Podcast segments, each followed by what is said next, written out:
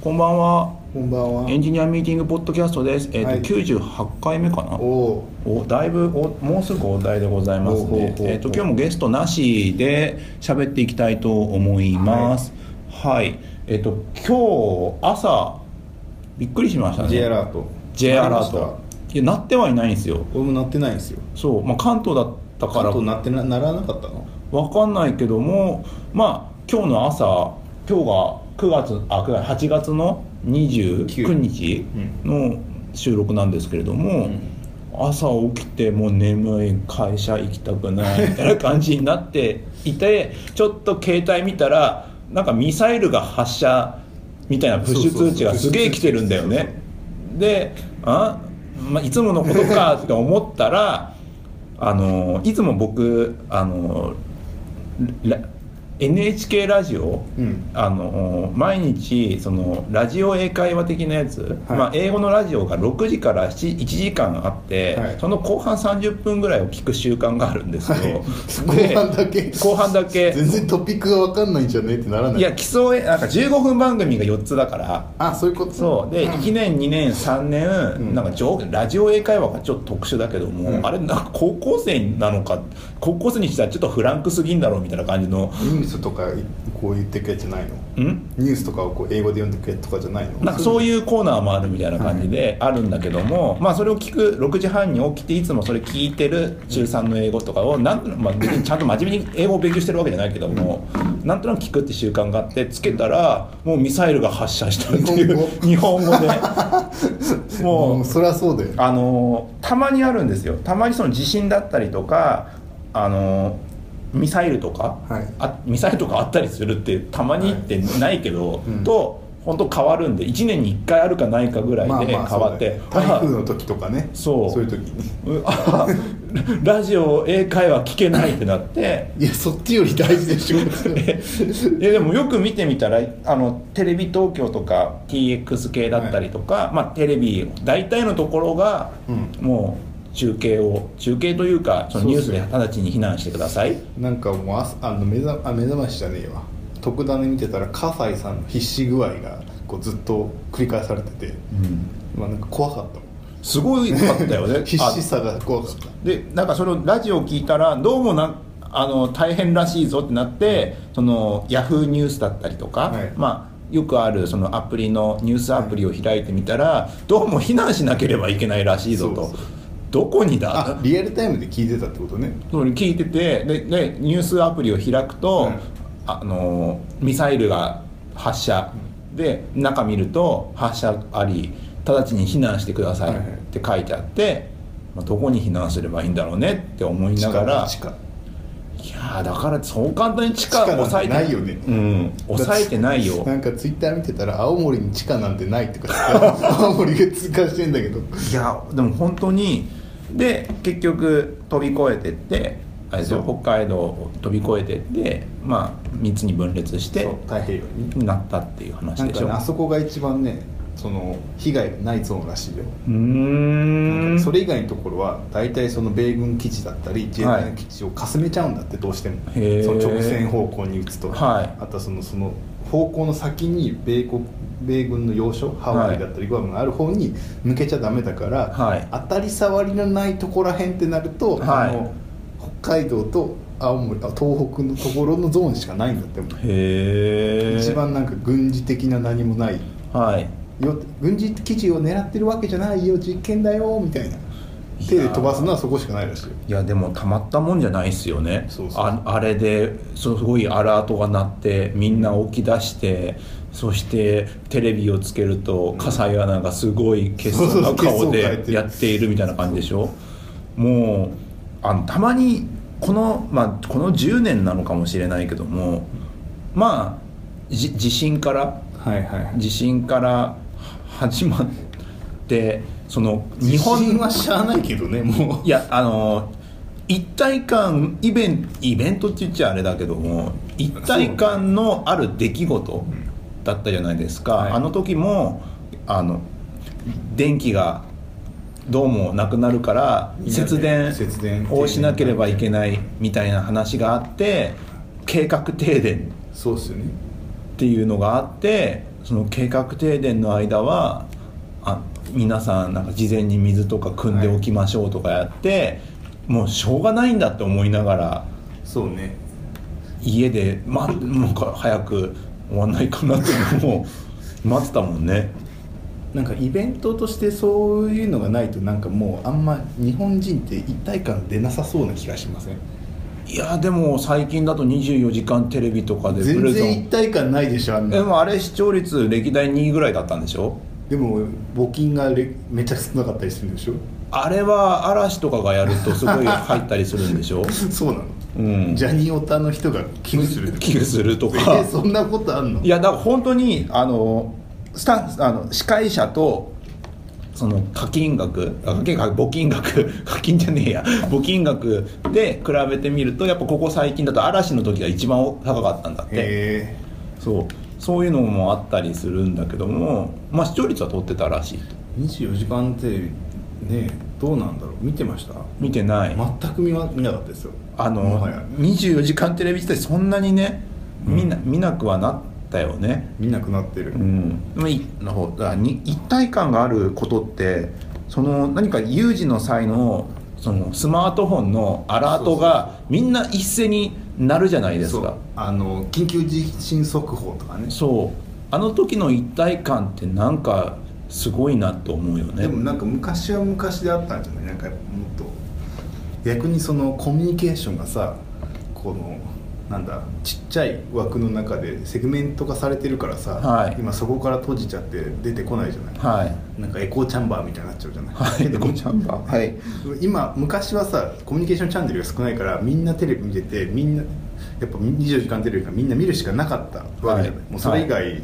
見るものないし、メディアがないし、はいだからもうちょい一体感あった気がするけど今って別に見なくても時間潰せるじゃないはい LINE とかしてたらいいじゃないはいだからそういうのは希薄だけどこういう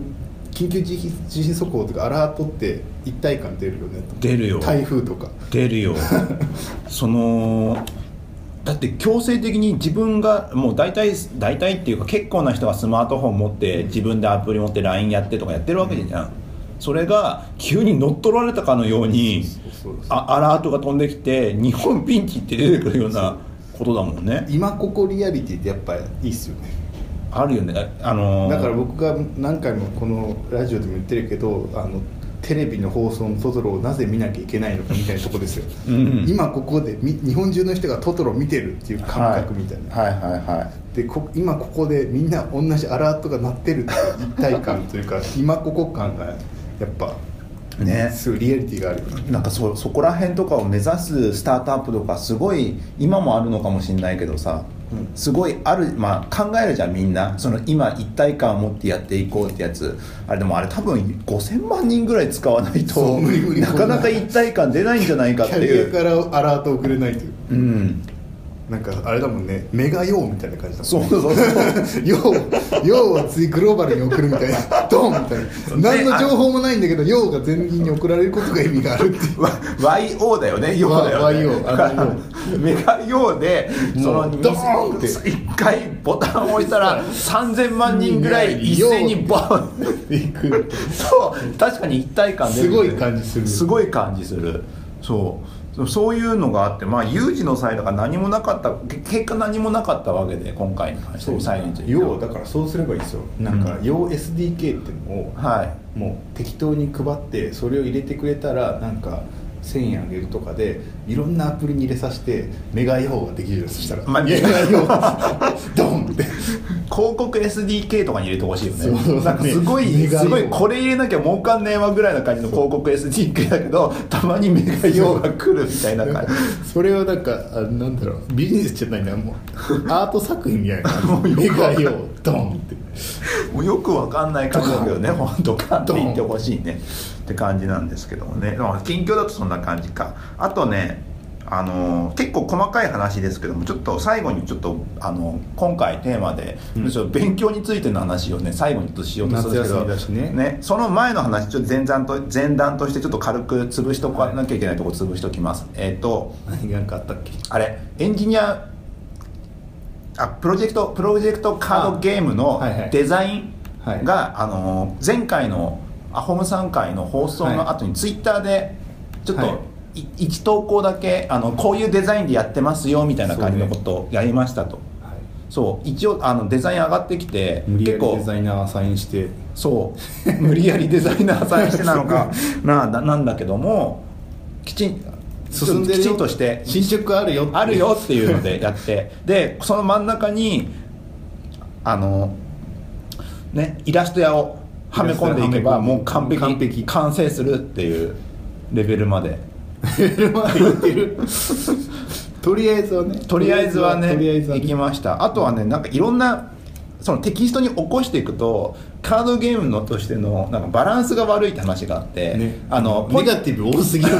あのポジティブな色とポジティあ普通の色とネガティブな色を分けたいというデザイナーからの申告があって、でもこれポジティブなことなんだけど実はネガティブとかそうそうそうそうあのー基本的に勉強会に行ってきて何か新しい知識を覚えてきたっそてうポジティブなはずなんだけどなんかそこで余計なことを覚えてきたみたいなカードがあってそういうれなんか、うんそういうとこがエンジニアらしい面白いところですよねそうだけども良かれと思って っていう感じなやつだけども良かれと思ってってやったところがカードゲームのデザインとしてちょっと困るっていう話が来たんで、ちょっとデザインの調整しなきゃデザインというかデザインに合わせてそうレベル調整ちょっと素直に喜べるイベントは喜べるようにしようそうねそう喜べないカードゲームだからねそうにしないとちょっといけないなってなってて今そこら辺の整理をしなきゃってなってるところだったりはしておりますと、うんそうでこれあある程度そのイベントカードの内容がそ整ってきたら、うんちょっとみんなでイラスト屋のカード選を別そうで選別いや多いもんなあれ探すそのうめちゃくちゃあるんめっちゃ大で変あのなんだよ GitHub でプロジェクトは用意したんであすプよロリクエスト方 式プロリクエスト方式こでの画像がいいと思います あ適当にあのははははめてもらってイラストや真ん中の絵の空白に、あのちょっと入れてプロリクプルリクエスト送ってもらってそれがあのねマージされ るそうこの女の人はもうちょっと右側がいいと思いますみたいなレビューが入るかもしれないけどもそれで入って OK されたらマージされるみたいそうなですねこやのつでこのイラストやとこのイラストやのイラストをくっつけるといいとかそうそううそう出てくるでそれでカードを作って一旦そのベータ2がはいできるんで、いけるそれもうそれでちょっとやってみようかなということを考えているはいですねでもうさで最後はあのーみんなで書こうってもぎちゃんがあもぎあデザイナーもぎちゃんあーそうそう言ってましたねそうあ書のかせたいっつってまし書か たエンジニアに書かせたいってなんか謎のこと言って たよそう書かせたいって言ってた要はあのイラストだと完成しすぎちゃうからもうちょっと緩くなるにはなんかねうんなんつなんか変なこと言ってんなとか書かせたいって確かに言ってたんで、まあか書こ書こう書くしかない、う、うん、それもちょっと量が多かったらプルリクになるかもしれないけどもそうですねイラスト屋でちょっとサンプルがあるからこんな感じのっていうのは多分出せると思うんではいはいはいはいまあそれでちょっとやっていこうかなと思っているんで、あのまあ、今年年内にはベータ2が。ベータ1去年の年末だけどベータ2が今年の年末になるとは ね長いプロ開発プロジェクトするいっすねっていう感じなことをやっておりますとはい、はいあとは何かあるかな言わ勉強の話する前に前に言わなきゃいけなかったことあと何があるかなあ僕があの後藤さん家に送ったエコードが届かないですねあーななんんかかあのスラックでそう今そうアメリカにいる後藤さんの家にそうっすアマゾンエコーを送ってみたんだけど、うんなんかなんだっけ UPS で送られる荷物は半分ぐらいロストするらしいって普通に後藤さんが言ってる謎の状 況大丈夫本当にみたいなヤマトでロストとかありえないよねねえなんか郵便局とそんなか感じみたいなそうえそねロストどこに行っちゃうんだろうねどこに行っちゃうんだろうロストするってねメール返ってこないしねそんなねなんだなんだそのプロトコルロはスみたトいなっていうかあれでしょなんか後藤さんが言うにはマンションの目の前に車がついたらステータスをデリバードにしちゃう配達済みにしちゃうって言ってたじゃんはで持って行ってなんかなんか渡せなかったもうデリバードに持って帰っちゃうっていういそれどうすんだろうねその緩すぎるだろうシステムみたいな ええみたいないやいや行ってくちょっとそのタイミングずらすだけでデリバードにできなくて持ち帰りましょうよってステータス変えれるのにすげえ仕組みで動いてますよねでも持ち帰る気が持ち帰るの面倒くさいんだろうねなんかねいや持ち帰るの結局持ち帰ってるじゃないだから結局持ち帰るというかもう一ステ回ータスを変えるのが面倒くせえのか再配達が面倒くさいのかそれともいなかったら俺のもんだになるのかしかも UPS ってさ、まあ、ほぼあの郵便局みたいなもんじゃない、はい日本でいう、はそんなとこがそんないい加減なのみたい ないや大丈夫アメ日リカ本がちゃんとしてちゃんとしるてんだなっってことでしょだから大変だったんでしょひねいやまあ人件費上げてとかみたいな感じいでやすげえな結局届いた の届いてないあいつ頼んだのはいに1か月1ヶ月じゃねえな2週3週間ぐらいはい、は前い、すぐ届いたんだけど、送るところは多分ちゃんとしてんだろうね、うんだって日本から海外から日本に送ってもらう時はそうそうそうそう別に困ったことって僕はないんだけどもないよね基本的にない、ねだけども受け取るところがアメリカだと何か起こる可能性がある、なんそかう本当にこれこれ本当なのかねそうだから後藤さんの適当なこと言ってるだけじゃなくお父てさんだからちょっとそうなんか平然となんかそうだよみたいなこと言ってて UPS は一番危険だよみたいなこと言って教えろよじゃあ違うええみたいなうそうそう何それ信頼できそうな感じするやん UPS がね郵便局みたいなのにって感じだよねよっぽどあれだよあの、うんキックスターターで物買ったり中国でから来る謎の配達業者の方がちゃんとしてる気がするそうだよね、いやそれは日本で受け取るからじゃなくてまああるけど、まあでも中国は通ってきてるじゃない、まあそこで通っロてきスてるする可能性があるわけでしょ、うんでもちゃんと送られてくるから、いやアメリカそれで IT 大国やってるからすげえなと思ってなんかそれで考えるとさ郵送ってすごいねだって一人さエビルがいたら絶対ダメになるシステムでしそうょあれなんだっけインドの,、はいあのお弁当配達、ああはいあのなんだっけあの配達んエラー率がじゃないのか正確さでえ99.99999何パーセントで、は ISO 規格を超えてる成果を出すなんかなんだっけあれインドのあったねインドのお弁当屋なのかな、ランチ配達ねランチ配達かそれ全部 IT 化もしてないダッバーワー ラーダッバーワーラーが毎日なんかお弁当届けるでしょ家からはいはいはいそれ驚異の配達率を誇ってるでしょへーロストがほぼないっていうすごいよねそうあのくお国柄なのか分かんないけどさ信頼ってさなんか不思議だよ配送はさ、うんそんなにすごい信頼できるけど、今年の初めぐらいにちょっと話題になった中国のレンタルバイクはいはいはい自転車あるじゃないですか、あの自転車に、うんなんかあの GPS か何かはいつけて、スマホか何かで決済してレンタルできて、好きなところであの降りれるっていう、うんその中国はいではき瞬間的に爆発的にはい人気出たってやつだけども、最近は乗り捨てとか持ち逃げが多すぎて、そうそうそうなんか何社か潰れたみたいなニュースになっててビジネス早えなみたいになってたのが話題になってたけれども、そっちは信用できないシステムなわけでしょだってインドのダッパーワーラーなんてもうすごいですよなんかその伝票も何もないんだよ、はいなんかね記号だけ書かれてて、はいそれをなんかバケツリレーみたいな感じで回収する人駅から持っていく人にくつなげていって最終的に到達するんだよへえなんかそういうドキュメンタリー見ててすげえなと思って すごいよねインドってたまにそういうところあるよ謎ねのエラー率0.0000625%らしいですよえー、この前さちょっと前にインターネット、まあ、あの OCN 中心なのそうそうかそうわからないけどもネットワークが不調になっていろいろ問題起きたじゃないですか、うんあれよりもエラー率低い低低いだって全然あの AWS とかさ GCP のエラー率低いんだよねえ 何なんだろうねその感じねそう人がやってるのにね不思議なもんだけどねこの前ちょっと確かにネットワーク繋がんなくなったみたいな話まあそれもありましたね設定ミスみたいな設定ミスみたいなやつであって、まあ、インターネットというものが、まあ、まななかなかまだまだ脆弱ですよみたいな話そうねなのかわかんないけども、うんあのそうあれそうかあああれはでもなんだんプロバイダ間通信みたいなとこでしたっけなんかね詳しく俺は見てないよくわかってないんだけど見てないまあまあそういうのもあってそれよりも全然弁当を運ぶ方がまだまだそうそうそうね経路が間違っちゃったからなんか全部遠回りに行っちゃって、うん遠回りに行っちゃうとそこが詰まってみたいな感じうでしょ、んなんかすごい時代時代なのかわかんないけどもなんかちょっとした軽いミスで、まあそうイねンターネットの中に関してはまだまだなんか問題起こるんだだかなっていう。らやっぱピア 2P にならなきゃダメなんですねうーんそういうことなのメかッシュネねットワーク化すれば問題ないわけでしょ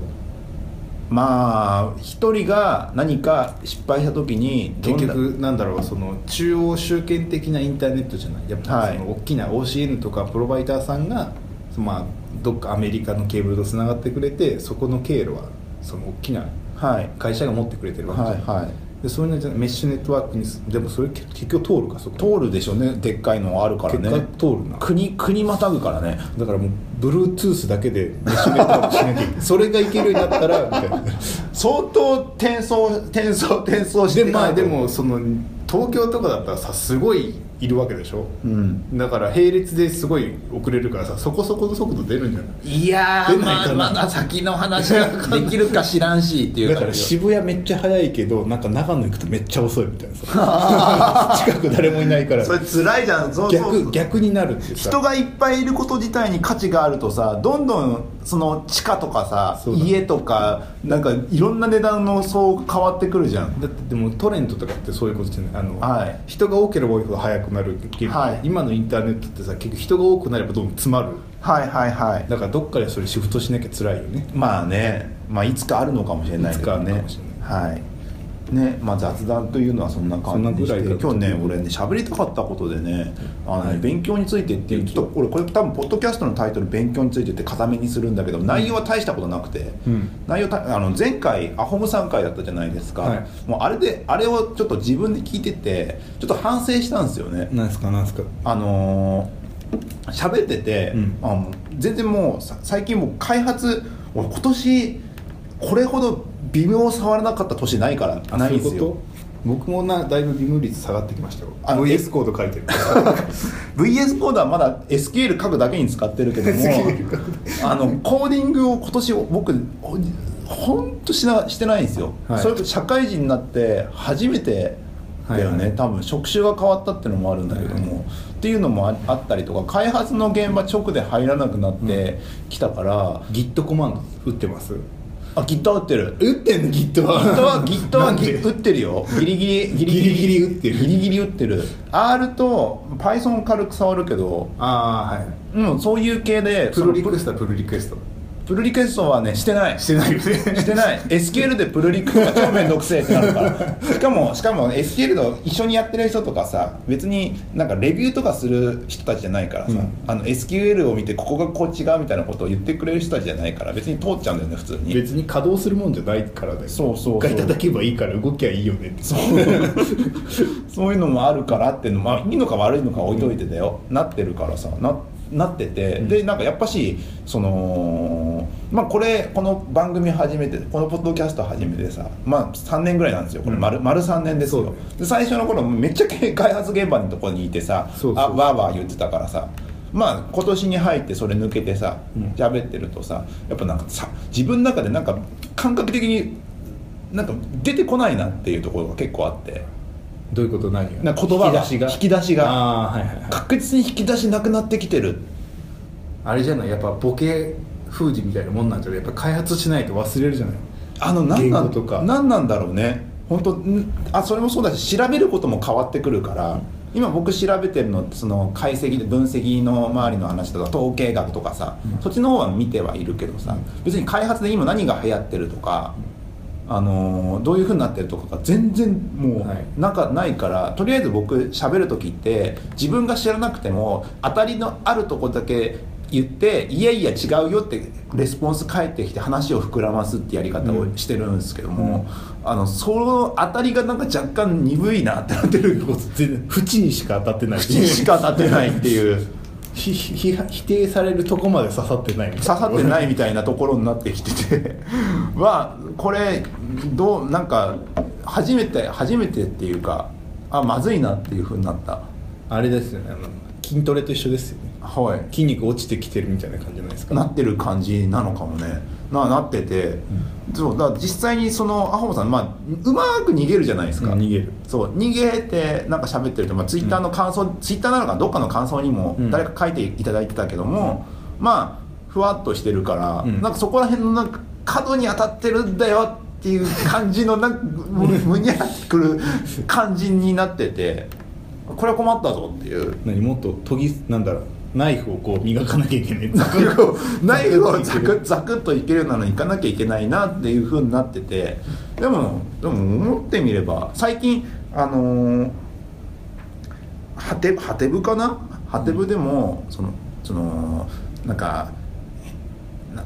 ハテブじゃねえな、えー、と匿匿名だからは匿名ダイアリーか、うんのなんかのハテブで上がってきたやつでさ増田の方ね増田の方でさあのーもういっなんか年収うん1000万以上のおっさんとなんか喋る機会があって、うんなんかこういう人がいたみたいなの羅列しているうん記事があったのってわかります、わかんないまあなんかすごい優秀な人たちグラフはのやつは前見たけどななんだっけエンジニアはこう下がってってあマネジメントあのはいはいはいあのグラフは見てたけどあれとかじゃないんだよもっとどうでもいいところから何か増田だからね増田だからところだったんだけどまあこういうなんかあすげえ活躍してるおっさんとなんかよく絡むあので話をする機会があってうんっていうんでそのおじさんたちの特徴みたいなのがあってどっかの中小企業の社長とかうまああのーなんだかよくわかんないけどその人が決めたら絶対にあのできるようになる。40例えば朝4時に起きるって言ったら、うんなんだか知んないけどもその人は絶対朝4時から起きて毎日生活できるような人がいるって,、はいっていう人がいて、うんまあ、それとあと勉強もなんかこれが覚えなきゃいけないってなったらいつでもそのモードに切り替えてす瞬時にすぐやって、はいはいなんかすぐできるような人がいる絶対真似できないみたいな人もいれば、まあ普通に、まあ、どっかの大手のどこかわかんないけども、まあ、勉強してますよみたいな感じ、要は優秀な人勉強してますぜみたいな感じのはい話だったんだけども、まあそうだよねとな40歳50歳とかでも確かに優秀な人ってまあ普通に勉強してるよなっていうまあそうだよそうエンジンまあエンジニアもまあ全然勉強はしてるけどもでもあれでも勉強ってどこどこやりゃいいんだろうっていう勉仕事の話全全体的にそのラジオでうまくブサってさせるための勉強をどうすればいいんだろうっていうまあ仕事の話です よね仕事の勉強なんかそれで言うと俺あんまりはしてないな仕事の勉エンジ強ニアリング的な話はまあするけど、はいまあ、こういう新しい技術でこれは使えそうだぞっていうのをやるじゃないですかはいけどなんかそれ以外なんなんて言えばいいんだろう仕事なんかビジネス書とかあんま読まないしはいなんかうさんくさそうだから あんま読まない今ちょちょこちょこ読むやつはあるけど、はいあんまりむしろなんか全然関係ない新書とかの方読んでますねど例えばどんなでなんかメディア系のやつとか僕ああはいはいはいまあなんだろう 要は最近だと何があるかなでも最近あんま読んでないなちょっと前だとその、まあ、音楽ポップミュージックの話で、まあはいまあ、サブスクライブモデルが出てきて CD 売れなくなったけどどうするどうなるみたいなやつとか、はいはいあとはなんかそのマスメディア的な話みたいなやつとか、はいアイドルとなんかサブ若干サブカルが入るけどそはのいメディアの変化で、はいそのアイドルとかポップアイコンの形がこう変わってって、はいなんか昔は聖子ちゃんだったのが今はなんか、はいあのあのなんだ愛にけるアイドルみたいになっていってるみたいなとことかこんだけアイドルができみたいな話とかのやつはよく読んでるけど、はい全然仕事と関 係ない興味興味だよね趣味興味からだよねそういうのはあるけどフームフームってなんかメディア的なメディア論的なやつは読んでるけど、はいなんかそういういわゆるなんて言えばいいのマネジメントみたいなやつとかは読んでないねそうそうなってみんな何勉強してんだろうっていうそうだよねだからか科目がないと辛いよねそう考えるとエンジニアだとさ、まあ、エンジニアなんか自分の仕事に関わるところでそうそうそう新しいところがあれば勉強するってあるんだけどもでもそれそういうんで僕はナイフで刺せないと思っててわかうるわかるなんかそそこに乗っかっちゃうとさわけわわけわかんない俺だっていろんなゲスト呼ぶのにさ、うんいろんなの覚えなきゃいけなくなるそのう大変じゃんっていうていうかむももともと無理無理っていうか時間的なのとあるし効率がよくわかんないしになっちゃうから。そううんいや話術を学びたいんだったらディベートとか勉強すればいいんだよねだってリベート って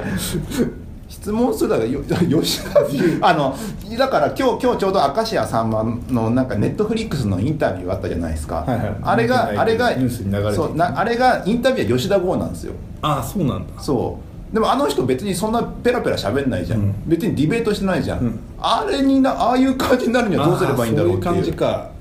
伊集院光とかそういう感じねあ 特に勉強しないけどなんかトピックがあれば全部いけるやつあなんか 何かいやすごい勉強してるかもしれないよ、だからああいうそういうなんか、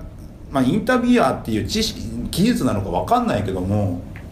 どうやどういうふうなことをやって勉強しているんだろうかってい全方う向いけるやつだからね全方向いけるやつなのか な 何に対してもなんかそれなりに知っててそれなりにさせるじ ゃん伊集院光とかまあねそうですねそうそういうのを不思議に思ってた、まあ、なんなんて言うんだろうあのーその勉強って言ってもさ本当に言っちゃえばその、ま、僕らの分野で言うとマネジメント、えーまあ、開発言語、うん言語あとはまあ設計うん設計、オブジェクト思考みたいなところがあればさ、うんまあ、DD とかあったりとかさ、うんまあ、そういうのがあったりとかさ、うんあるんだけどもさ別にそれを読んそこら辺とかってさみんなどれくらい読んでんだろうねそもそもエンジニアの範囲で言うと。あんまり読んでないしんじゃない俺もあんまりそのエンジニア系の俺 DDD 俺読んでないしなまだ積んであるけどレガシーコード改善とか読んでますレガシーコード改善読んでないな俺プログラマーのための SQL とか読んでないコードコンプリートとかやったけあー Utility ありますねコードとかあの辺結構時間かかるんだよねかかるねコードコンビ長いしね長いしねでそれであとはなんか「ライトついてますか?」とかさ「はいはいピープルウェア」とかさ、はいはいはいまあここら辺まあ有名なとこあろじゃんのなんて言えばいいのあああいう表紙のやつらああいう表現のやつなんて言え ばいいだのあれワインバーグワインバーグのやつでしょ あのあのシリーズでしょでしょでそれがあって、えー SICP とか、まあ、まあ全然違う面でプログラムで言うと SICP, SICP ブームがこの業界あったじゃんはいありました まあなんかしないけど関数型言語だはいみたいな感じになって、使い方についてはあまり深く言及されてなかったけど、うん基礎を知る上で大事だって言われたんで、SICP があってでちょっと前になるとこんまあなえっ、となんだろうなあれなんだっけククヌークヌーズ本だっけ4巻ぐらいあるでっかい本なんだっけコンピュータ何系でーすかコンピューあーっとねあれあの関数型言語というかロジックというか論理というかまあなんかでっかい本がさあったりとかあと「ドラゴンブック」でコンコンパイラーの本かな「ドはいはいドラゴンブック」とかあったりああドラゴンブックあれかはいコンパイラーの本コンパイラーの本とかあったりしてさ、んなんかあのーなんていうんだなんか点々といろんなその今まであったうん名称、名著あ著名な本がうんあったりしてるけどもさみんなそんな読んでんのかなって いやーだっておもうインターネットの方が追っつくのに必死だもんねうんむしろ英語のやつ英語の記事読んでるとさ疲れちゃうもんね、うんうんまあ、結構読むからさ、はいミディアムとかがそこそこな長文みんなぶつけてくるじゃない書くねそうあれとかを読んでると結構たああっちの方を読んでるよねああ海外の海外のミディアムとか、まあ、海外のブログとかなんかねリンクがリンクを呼ぶからさウェブで読んでるとさ、うん終わんなくなるんだよねうんこれについてはこっちみたいなんで、はいこれははいこの技術あんま知らねえぞとかなるとそれ調べていって終わんなくなるんだよねはいはいはっていうのはあるかもしれない、いうんそれそうなってくると勉強の範囲に入るのかなそれってなんかもうインターネットインターネットは勉強と呼ぶのが分かんないよね、うん趣味で好きだから、うんインターネットしてて、まあ、読んでるじゃない、まあは興味があるから、はい勉強しようと思って読んでないから、いうんそうかてかあんま勉強しようと思って勉強してないですまあ基本そうだよねこの業界にいいるとさたまになんかあれだあの実家帰ったりする時とかにあドッカーチュートリアル全部やるぞみたいなはいことああまあ本当に初心者向けのやつだよなんねとかチュートリアルをはいこの実家帰ったらやるみたいな暇な時見つけてまとまった時間があったらやるとかはあるけど、んなんか勉強しようと思ってなんか普段何もやってないですね、うんなんか意識としてやってないからうんでもそうなってくるとさ自分の知ってる範囲しか勉強しなくなるじゃんそうそうなんですね、うんだからさっきの話に返ってくるんですよそうだから便ググラビリティと一緒で、うん検索するためには検索する言葉がないと検索できないじゃん、はいあれと一緒で勉強しようと思ったらその勉強したいサブジェクトのことを知らないと勉強できないんだよね、はいはいはいだから算数勉強しようのは算数知ってる算数ってものがこういうもんだって知ってるから算数勉強できる、はいはいそう5教科とかあればいいけどそういう枠組みがないじゃないっはいてなると何を勉強すればいいか分かんないし、うんその勉強しようと思ってる物事の言葉がを見つけることさえ難しくないない難しいそこがジレンマだよね勉なんだろう学校を出た人たちのジレンマ難しいよね大学まででだったらさ一応その研究室とかさ学科とかでも決まってるじゃん、はい勉強することがはいはいはいなんか工学部だったら工学やるし、はいもう情報工学だったら情報工学やるしみたいな数学だったら数学やるし分かってるからもう分かりやすいよね、はいはいはいけど社会人になってふわっとされるとさ何勉強してるか分 かんないあなたはこういうこと勉強していった方がいいよってはいひょっとしてキャリアとかじゃなくてそういうのをサジェストしてくれる人がいたらいいのかねいやでも分かんないと思う家よ庭教師こだって個別指導あの何をやればいいですかみたいな感じのことでじゃあこれをやればいいよって言ってるけども、意外とどうでもいいこと勉強してたらすげえある時急に役に立つ時あるからね、まあまあまああるけどあだって僕僕とか多分あのーこの会社入って、まあ、スクラムマスターだなんだみたいなことやったじゃないですか、別にそのいそれ前までさそういうディレクターとか、いそういう開発のなんとかみたいな感じのことを全くやったことななくて、ただ僕にあるのはなんとなくウェブ系の本をすごい漁ってる時期があって、であのデザイナーの本とか誰のためのデザインとかアバウトフェイスとか、なんかそういう一通りの本とか設計の本とか設計の本とかはまあ仕事関わるから、うんまあそこら辺なんとなく読んでたのとあとはなんかマネジメントとかドラッカーとかそういうのを踏まえた結果なんか知んないけどそのその記憶知識があるから でこうやったらこうやるんだろうなみたいな感じのこととかがなんとなく知ってたから。ディレクションみたいなことが急に振られてはもいはいはいどうにかなったみたいなのがあるけども別にその当時勉強した頃はディレクションだスクラムマスターだとか、そういうの全く興味なく、うんただ別な理由で興味なだけである日ポットで役に立ったからそういうの、まあでも大体そうじゃないですかうんその学校の外がでも学校にいる時かもしれないからもかもしれないですけどはい僕なんか作品作ってて、まあ、プログラミングやってたから今プログラマーになってたりするしはいぜ全然関係ないのに関係ないとかそういうもんなんじゃないのでもそうなってくるとさ勉強するしてる人偉い勉強する人すごいってなってるけどなんかみんな何じゃあやっぱし何を勉強をそその積み重ねて何か自分のスキルキャリアパスに対してのやつを一生懸命やってるのか無駄なことみんなやってるのかってでいうのも二宮金次郎的にはさもう勉強するという行為自体が尊いっていうことになってるじゃないなってる結果とじゃなくてなってる行為自体が美化されてるから、うんそういうことが大事なんだ結局その積み重ねでどっか引き出しをたくさん持っといてそのなんか使えるみたいな感じななんじゃないの、積み重ねるってもいろんなジャンルあるじゃんそう料理の本とか積み重ねてってもだわ役に立でつもうーん料理の本でも料料理は結構あれですよ僕逆だ料理じゃなくて、はいあの化学の方から、はいり料理をすると化学の勉強になるから料理好きです、ああはいはいはいこういうことねみたいな、はいだからパスタの時に塩入れ入れると、はいあの水温が上がるよねみたいな,、はいはいはいなんか乳化作用ってタンパク質がこう反応してみたいなはいあの油との間で、はい油と水をうまく融合させて乳化されるみたいなそういうのが役立ってるかもへー逆パターンあでも科学はやってたから高校の時に、はい途中までやってその後でその家でやってることがその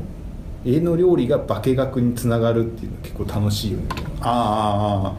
あなるほどねそうそう俺俺その話この前ちょっと違う誰かとある人とランチした時にさ、うん化粧でもあるって言われて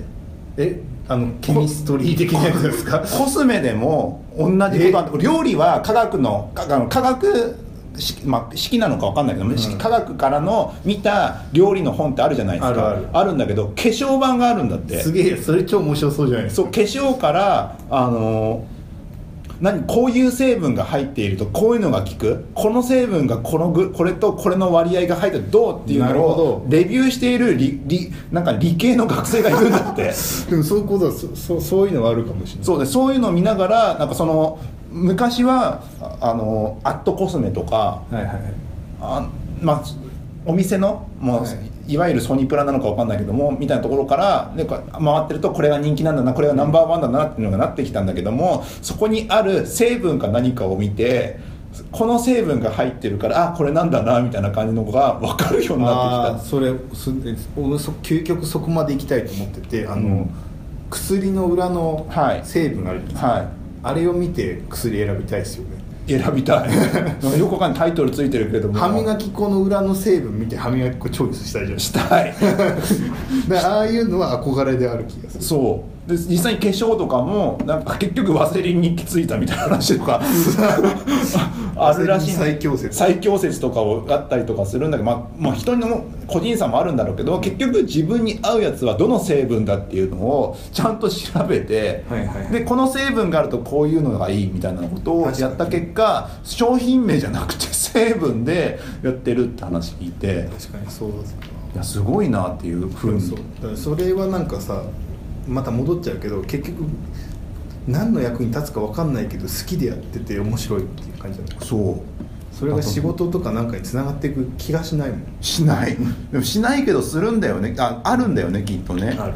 だおわ最近のさお笑い芸人とかよくわかんないもんね最近売れてるお笑い芸人だとさまあ料理まなみで一家なみで言うとさあのー天野くん違う古いばバイバイトでバイトでいろんなその料理店いろんな料理店なのかな料理でバイトしていたらそこであのどっかの一流のレストランかの人修行した人が立ち上げたお店であの人バイトなんだけども一つ一つあお、ま、あの調味料を入れたら絶対一つずつ味見をして何を入れたらどう味が変わるか覚えろっていうふうに 言われてあのけ料理をどういう料理をしたら、うんあのどういう味になるかをあの学んで、はいはいあのいろんなお店の料理をの味を再現する、うん後ろシティの人だっけああはいはいはいはいはい再現大好きみたいなコーナーでやってるやつとかもいたりとかするじゃん、はいはい料理でそれでもだってお笑いと関係ないじゃん料理を再現するっていう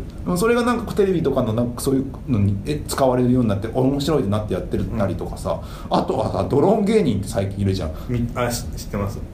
あいつ別に大したことなくない大したことない けどドローンを操縦できるだけでだよそうそう大体みんなできることないみたいな大体できるけどさなんかいい感じになんかなんかドローン芸人っていうさ名前をつけてさあれなん学習勉強でも何でもないでしょあれはいやでもなんかドローンっていうとこだけ1点でなんかやってる感じでちょこっとだけ仕事がそれでもらえるわけでしょ、あの感じはすごいなって勉強でそんなのがあるからさあのグラビアアイドルなのか、まあ、ちょっとしたあの若い頃頑張った女性タレントがさ、あの栄養士の資格かなんか取って料理本出すとかさあれあれはなんかまた別の話じゃない別なのかな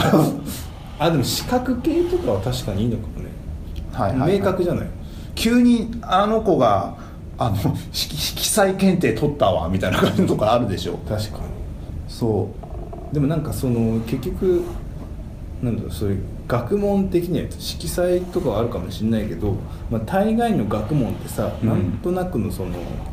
フレームワークとかあったりするじゃない、はいそれ意外と使えたりするじゃないうはいそれはあるかもねなんかこういう考え方の、まあ、数学とか多いけどはい物理とか、そういう考え方を別に転用するとかなんかありがちじゃんはいはいはいそういうのはあるかもしれないねほ 多分勉強の仕方とかう仕方とかねカテゴライ、カカテテゴゴリンカテゴライズの仕方とかものの捉え方とかささまざまあるだからスポーツも結局、はいなそういう感覚があったりするじゃないサッカーとかこの俯瞰してみる視点とかさあるじゃないなんて言えばいいか分かんないけどうんあれはマネジメントになってくるわけでしょマネジメントだねそうだよだからジャイアントキリングとかもはやサッカー漫画じゃなくてマネジメント漫画になってたりするじゃないだかまあそうだねらそうそういうことじゃない意外と何にでもそういう別のことに転用できるような何かがあったりするんじゃないかなそういうのを見抜く能力みたいなのが歴史とかそうじゃんなんかああそうだねそうそういう何かと学んでるよね学んでみるんな何かと孫子やなんかニーチェとかになんかな学んでるよね僕ねあの石田三成ツイッターでフォローしてるんですけど、、はいや勉強になることばっかりあんだけいやあんだけの人に裏切られ たり絶対勝てると思ってたのにダメってそういう教訓がめちゃめちゃあるはいはめっいちゃすごい自虐的だからあるんだけど、はいやっぱ信用したい本当に信用ししあのしていいやつとちゃんと考えろよって絶対勝てると思ってても勝てないこともあるからなみたいなへええどんなことやってた人石田もうあんま石田三成はだから関ヶ原で東軍西軍で分かれて戦ったじゃない、はい徳川に対するのが石田三成だった、はいで石田三成の方が圧倒的に勝つ予定だったのよ、はい軍勢も多いし、はいで勝つつもりだったんだけどなんかどんどん味方に裏切られてそこ負ける って6時間ぐらいで終わっちゃうっていう天下分け目の決戦がその裏切られて終わっていくでその石田三成めっちゃ頭良くて、はいあのーなんだろうそのなんだなんていうの頭いいその、はい何軍なんだせ戦を司る人なのよ、はい作戦考えたりして、はいもう絶対勝てるみたいな、はなってんのにめちゃめちゃ裏切られて、うんその作戦が作戦がことごとく壊れていっいて6時間内で起こる出来事だもんね6時間で終わっちゃうみ たいなのがあってだからどんだけ準備してもダメっていう24で6話でできる話だよねしかも1話ずつ人が裏切っていく展開が出てくるんなんだかよねもねうそう根回しとかも事前にすごい頑張ってやって、はいもう完全に勝てるみたいな状態でいくんだけど、なんか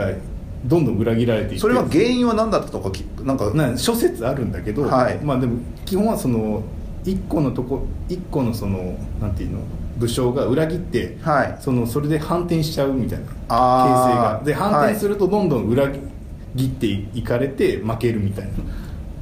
どんだけ根回しをしてもそう1人変わってその状況変わると全員をコントロールできなくなって、はいすぐ負けちゃうみたいな、へえっていうので面白いで石田三成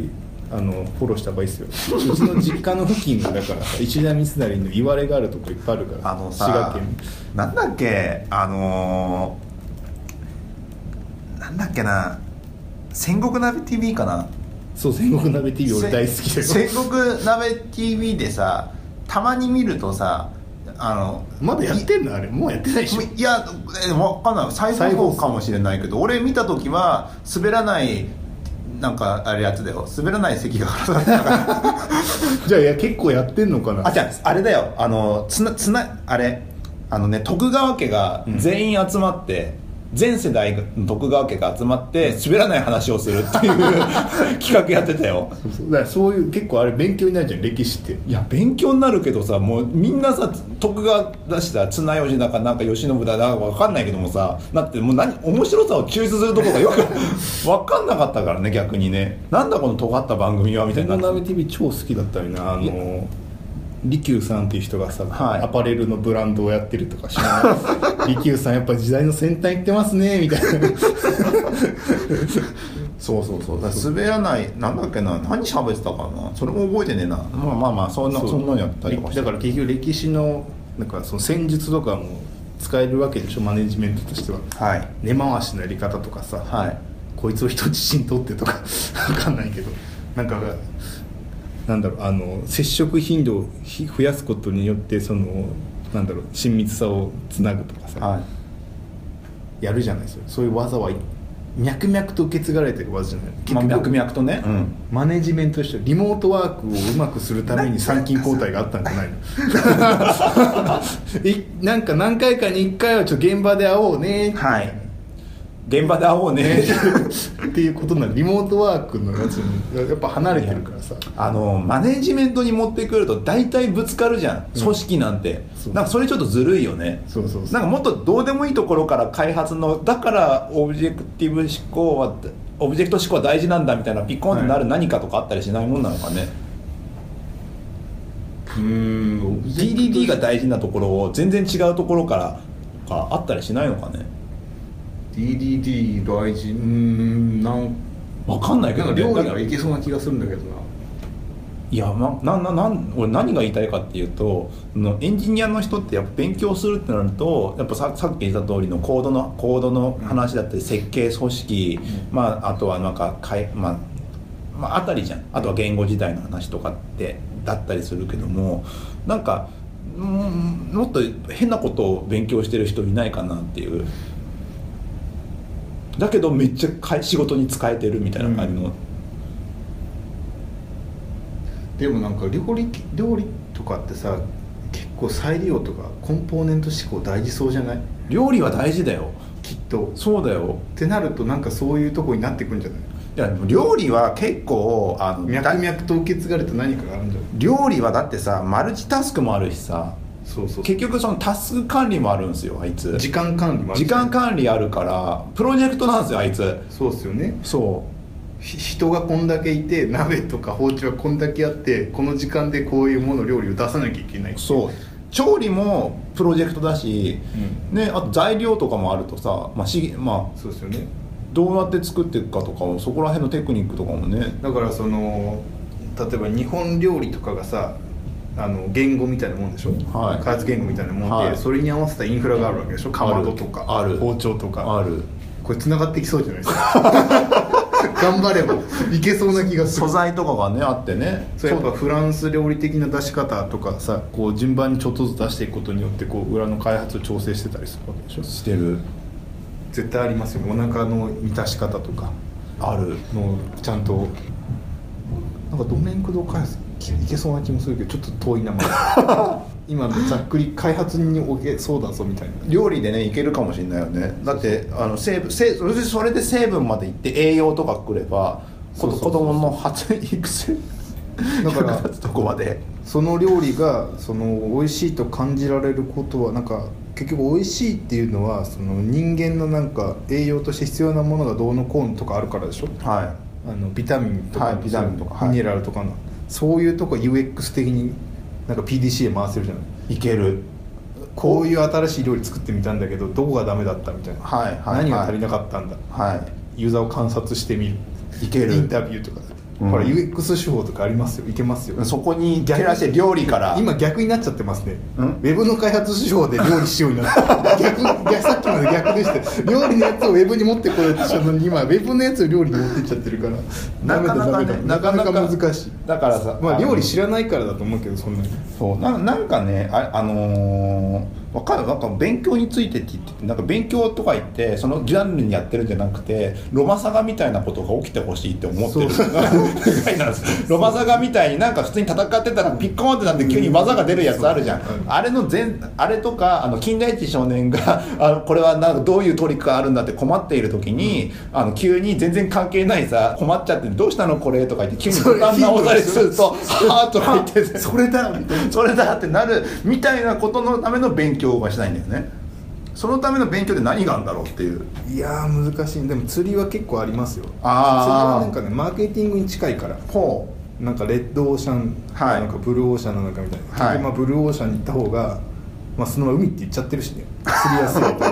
とかもあるしどうやって相手をだ、他の釣り人を出し抜くかとかさ、はい結構あるしね、はその世間の情報の集め方とかね、はい基本的にクローズドの中でどうやってあの情報を取るか、はい釣り際の人と仲良くなってみたいな、はいはいはい専門家に聞いてみたいなとか結構その釣りはいろいろ勉強になるいなるほどそういう戦い略や戦略みたいな。絶対なんかその勉強すると言ってほら勉強するといえば本を読むとかプログラム言語を学ぶとかいろいろあるけども絶対そういう形になっていない勉強の仕方ってそれぞれ持ってると思うんだよねそう俺結構釣りだな釣りってだだってでもさ釣りで勉学ぶプログラミングってやってもさだから記事としてよくわプかロんグラミングではないけどなんか結構実人間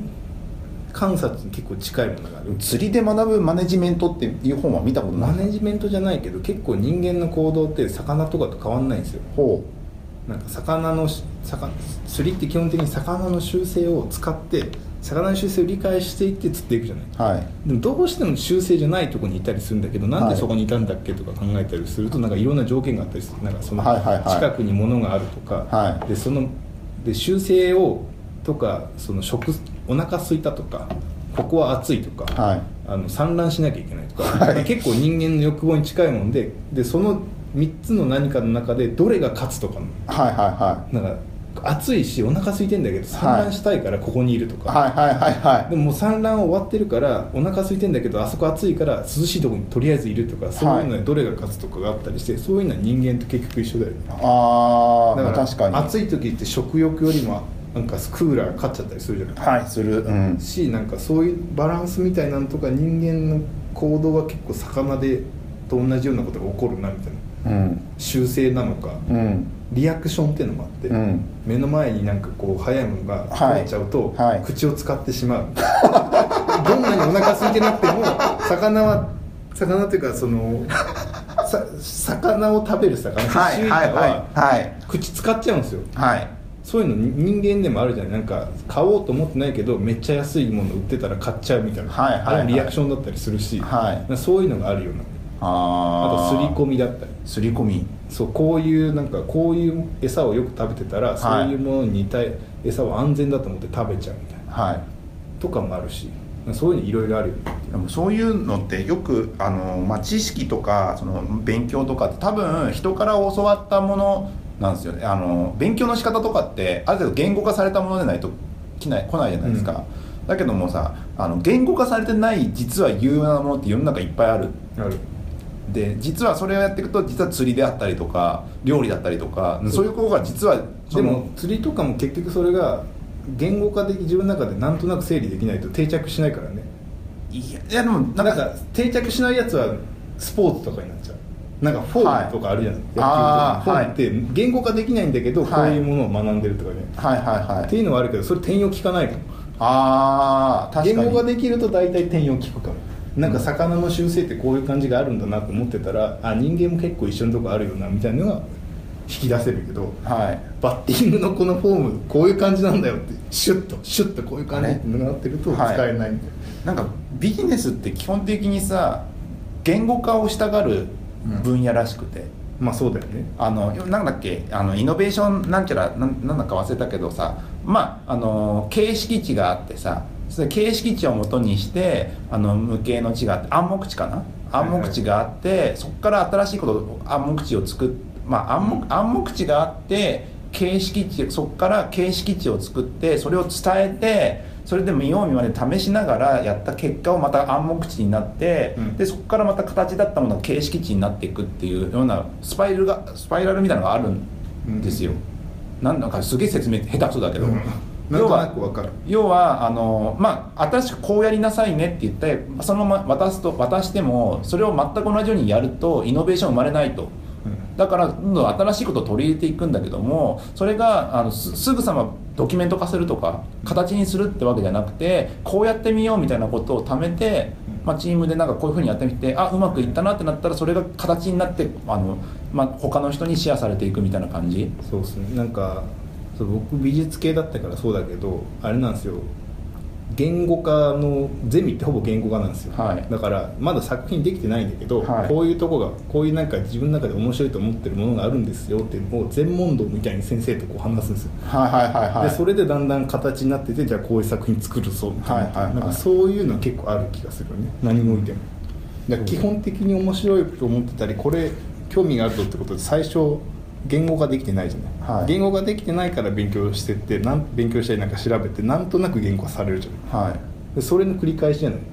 まあそうだねだからこのこの映画なんとなく好きなんだけどあれはい何ですか、はいだっけみたいなだかでそらトれトロ何回も見てったらトトロ単純に好きだったところからいろいろ説明できるようになってこういう話なんだトトロはいはいはい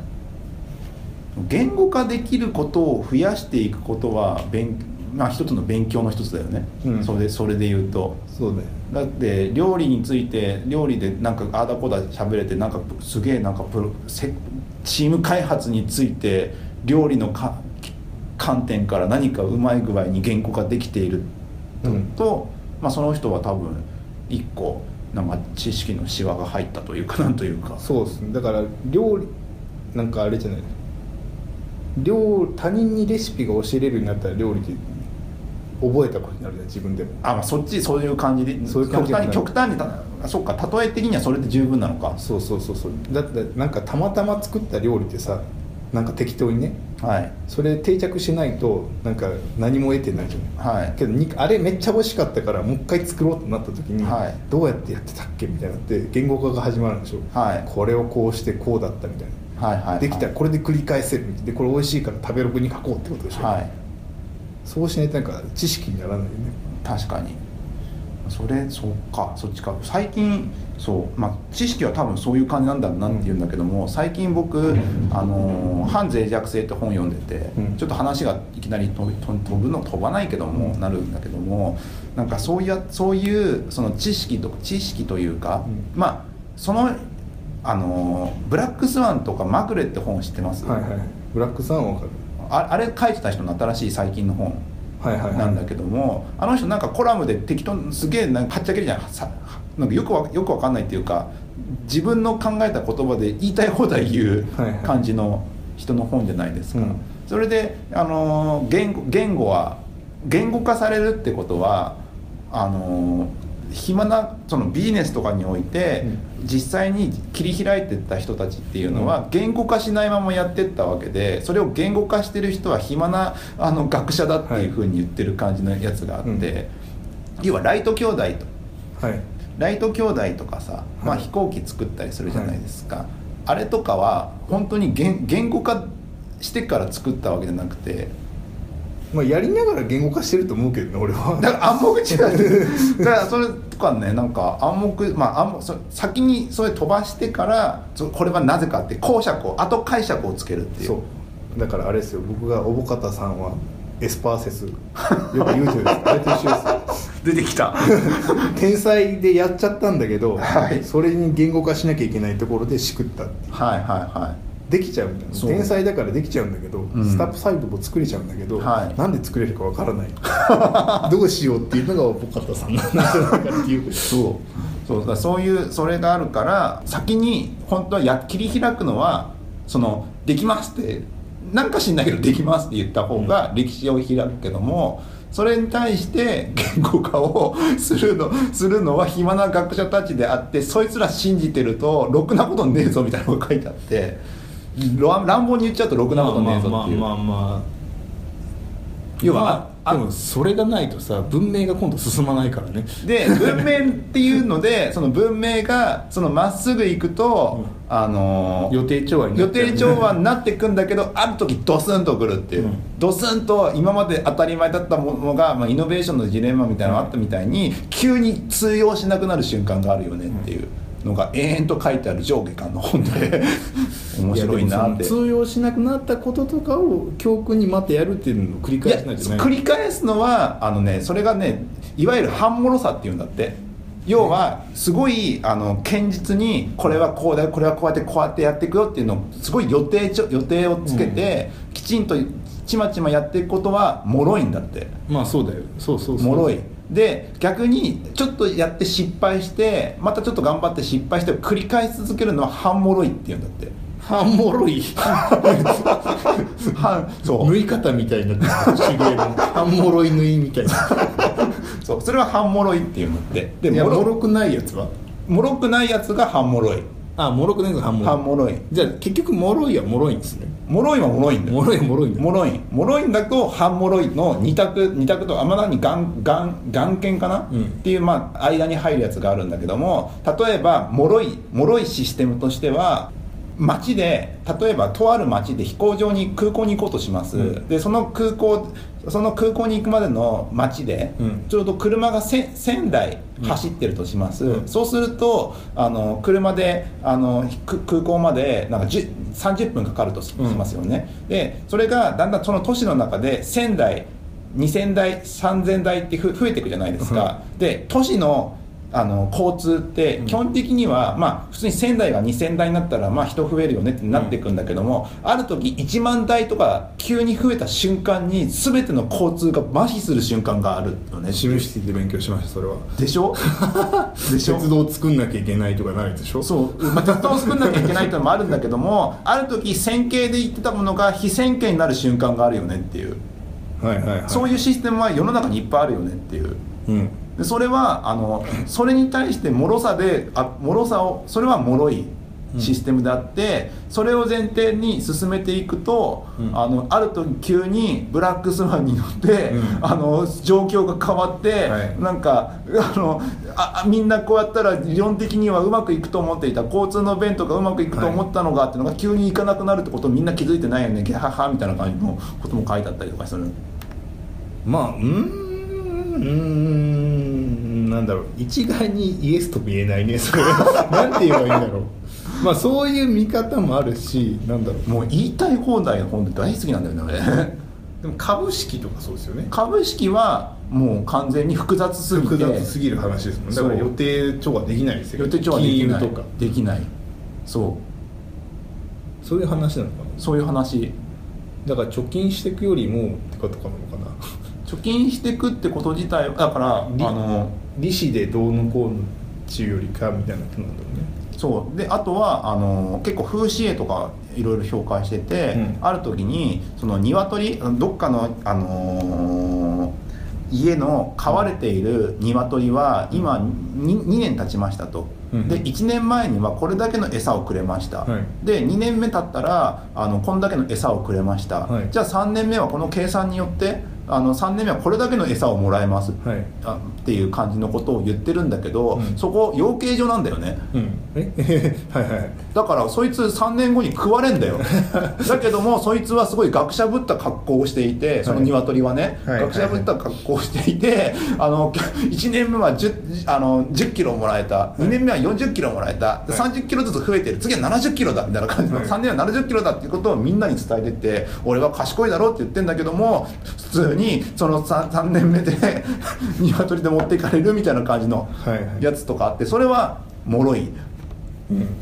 そういうのでが世の中にはびこっていてそれを仕分けなければいけすっげえ難しそうな顔していやなんか一概にイエスって言えないよねやっぱ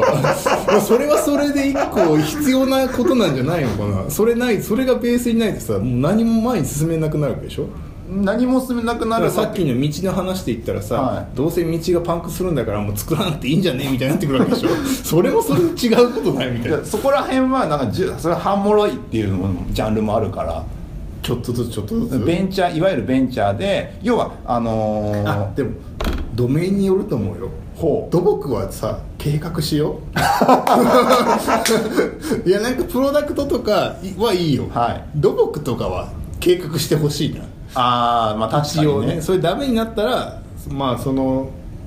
なんだろう車っていうものを変えなければいけなくなるかもしれないけど、はいはいはいはいまあ、そこで考えればいいじゃん、はい土木はちょっとでなもんていうかでもそれもなんかねそのスコープの違いみたいによってなんかシステムが違うらしくて、はい要はあのーシリコンバレーうのんスタ,、まああのまあ、スタートアップいっぱいあるじゃないですか。であの一つ一つの会社、まあ、誰か個人がさ、まあ、しあのシリコンバレーのあのドラマみたいな感じでさ、はい立ち上げてさ、はいそのなんかお金もらってうん立ち上げようとするじゃないですか、だけどさそのプロジェクト一つがさその会社が失敗1個失敗したらさ、うあのーもうぽ潰れちゃうわけじゃん、うんお金なくなって、うん潰れちゃうんだけどもシリコンバレーという都市としてはそれがなくなることによってまた新しい資金がそう違うところに行くからそれシリコンバレーという都市は半もろいんうんだけども一つ一つの企業っていう意味ではもろいんだって、うん、うん、そうだからものものとかスコープによるよねうん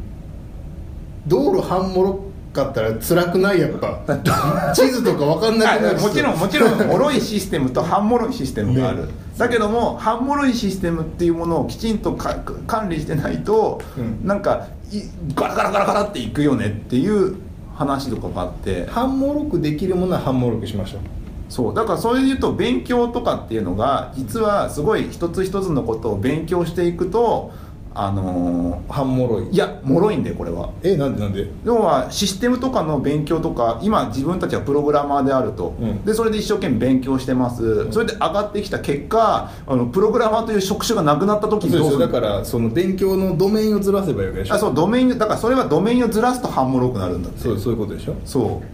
うそれはそうだそうでもそうだよねだから個人的にはエンジニアの用の勉強っていうのは趣味でだから勉強だと思ってないから多分セーフですよ、はいはいはいではい勉強はなんか他にいるんですよねきっとああ他のドまメイあンで、ねそうそうねだからどっちががいいかっていうとた多分まあそうだよねよく考えたらエンジニアなんだからエンジニアのことに興味あってやってるからそうっちは多普分段から勉強してるはずなんだよだってニュースも気になるしさ見るじゃないあ見るね勉強できてると思うんだけどはい、それは多分もでもそれはもろもろいシステムうんであってだから急にだからそうそれがその知識が全然違うフェーズになる瞬間があるかもしれない、はいはい、あだからあれだあの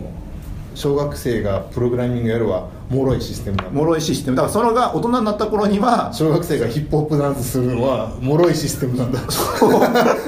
らそれが大人になった頃にはもうヒップホップっていうものが全然なくなってるかもしれかないもしれないどうしようみたプいなログラマーでもなくなってるかもしれないっていう世界観でやっててそそれのなんか戦略としてまあまあ普通に自分のやってるスコところについてはやっていかなきゃいけないのは当たり前なんだけどその半もろさ対策として他のジャンルとかの知識っていうのはきちんと得ていかないといけないのかなっていうそうですねそそううなるとさっきにまた戻ってその違う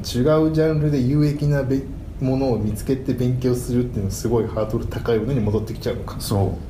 うやっぱ資格だ もうサブジェクト決まってるしある程度体系化されてるし、はいなんかカリキュラムもあるからそれ一個ずつやってったらひょっとしたらなんか使えるかも実際にあの果てあの特とあの匿名うんダイアリーの中では資格マニアの人がいて、なんかあのそれですごい、まあ、年収1000万以上だみたいな感じとかいたいとかも書いてあったりとかしてたからね確かにそう練習時とかやりましょうかね、だだからねそう考えてきてね思いついた人がいるんだよねあのねあ出た確かにわかりますかねこれ聞いて る人そそううそうプレミアムさんですねです確かにあの人辛抱辛抱じゃなくて強そうだもんなそういでうそこで来たのがあマイジ君だってなって お僕の中で、 ね、確かに勉強とはっていうのであはのあ人勉強でもなってないもんねなってないなんか急にだってねアプリ作るために勉強してるんでしょアプリ作るために宅建の勉強をしたりとか逆おかしいからそう逆なんだけどもそれは半分っハンモロイハンモロイてことなんだなっていう感じのことをすごい喋りたかったんだけど多分これきブログの記事にしても長えしそうですねなんかマジさんを知らなきゃいけないからねそうっていうので一番ちょっとよくわからない話をポッドキャストで98回目だからしてみようかなと思って確かにだからハンモロイっていうものが目的がもなくやってセレンディップにやっていけっていうんだったらマイジさんですよねうん、完全にまあ、狙ってやっていく半物さももちろんあるからね宅建とかななんだっけあとアロマテラピー検定持ってましたっ けなんか言ってなかったっけなんだそういうの宅建となんかそういうの持ってますよねなんかあるなんかあるよなんねかああいう女子っぽいのとか持ってるじゃないですかそうそうそうあれはだからアプリ作るためにとりあえず作れそうな資格ってやつでしょそうだ東京お宝ハンティングとかをするための 知識っていうのはそうああまあそうだわっていうそうですねどっかの会社を訴えるためになんかそういう法律の勉強をするとかだけどそれは半もろい行おも為ろいこうなのかもしれないよっていう逆にだから予想がつかないですもんね、うんハンモロイ行動する人ってさ次の一手が分かんないじゃない、ハンモロイからも分かんないなかなかそうですねそう舞地さんですね舞地さん見てればいいのかもしれないそうそういう競馬の勉強もしてたじゃん めっちゃ競馬の勉強してて結局新聞と同じ予想なんだよなってねつながるつながるんでだからつながるつながる最近やってるの競馬、はいあとその競馬新聞の形をマークアップで出したいからはい CSS 勉強してるとかこれこれこの話さ俺最後まで聞いてる人いないかもしれないと思ったぐらいで今喋りましたからね、あの本当ここまで聞いてくれた皆さんあのありがとうございま前し地さたんの回ぜひもう一回見てほしいですよね、はいですねあそこあの逆にそこここまで聞いたら逆にそこをもう一回聞いてなるほどなと思ってほしいで勉強についてはまあいろいろなやり方あるけどもなんか一つねそういう話があって僕はなんかどうすればいいんだろうねと思ってラジオはうまく喋るようになりたいなってなんとなく思ってるってだけの話ラジオ上手くなるための勉強って何があるんでしょうねわかんないアナウンサー学校とか行くのかなそれでも発発声とかじゃない発声とか大事だよ相づちとか大事なんだよなんだっけこのそうあのあれあのキャバ嬢とかのさなんて言えばいいのよキャなんかすごい売れたキャバ嬢がそのコミュニケーションの講座とかやったりするじゃない人なんだろう人を掌握する力みたいなあっち、ねあっちの方がいいんじゃないもうよくわかんなくなってくるよねそれ ねエンジニアとしてよくわかんなくなって銀くる座ナンバーワうんンホステスが教えてくれる、なんかその人とのコミュニケーションを円滑にするやり方みたいな、はいはいはいとかいいんじゃない、確かにそういうの習いに行ったら行ったらちょっと面白いだろう銀ね座のナンバーワンホステスでママになってもうはい引退して、今はいそういうところで講師やってますもってういう超怖いよ探し絶対怖いよ探してきてるなんか、ま、よかったやなってるなんちゃらビジネスのなんかすげえ怖い情や報つだ商よ材みたいだけど怖いよちょっと一回すごい怖いそれも勉強だって思って行ってきたら面情白い報商材とかねみんな言ってるのかねわかんないけどね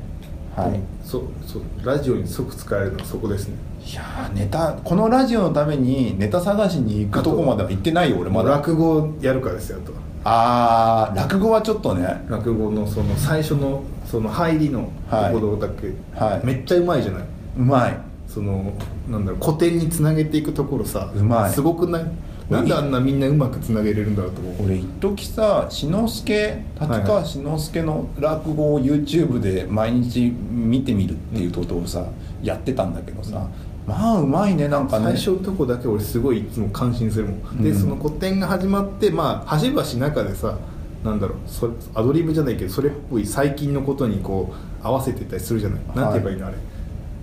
状況現代、まあはいはい現代に置き換えてたりするかはいはいらはいさ、するねまあ、現代っぽくするけど、そのそそれに入るまでのその入りのとこめっちゃうまいからいやすごいなと思うあれどうやってあれ事前に考えてんのその場でペラペラ喋っいちやゃってんのもう分かんないから落語家ってすげえんだなと思っていやすごいよこねんな綺麗に繋がっていくんだ話がみたいなねそうじゃあこっからみたいなのないもんねないないないないじゃあ始めますかみたいな、はいそんな感じで、はい、結構喋りましたこれね もうちょっとなんかどうなるかわかんない投げっぱなしの話でしたが、はいここまで聞いてくれた皆様ありがとうございましたえっ、と聞いて感想などを送っていただければあ送ってないツイッターで、はいシャープエンジニアミーティングハッシュタグシャープエンジニアミーティングで書いていていただければなと思います、はいえっ、とず前回分の話について感想については次回読み上げますそうっすはねいそれでは、お疲れ様でしたお疲れ様でしたお疲れ様でしたって初めて言ったね、うん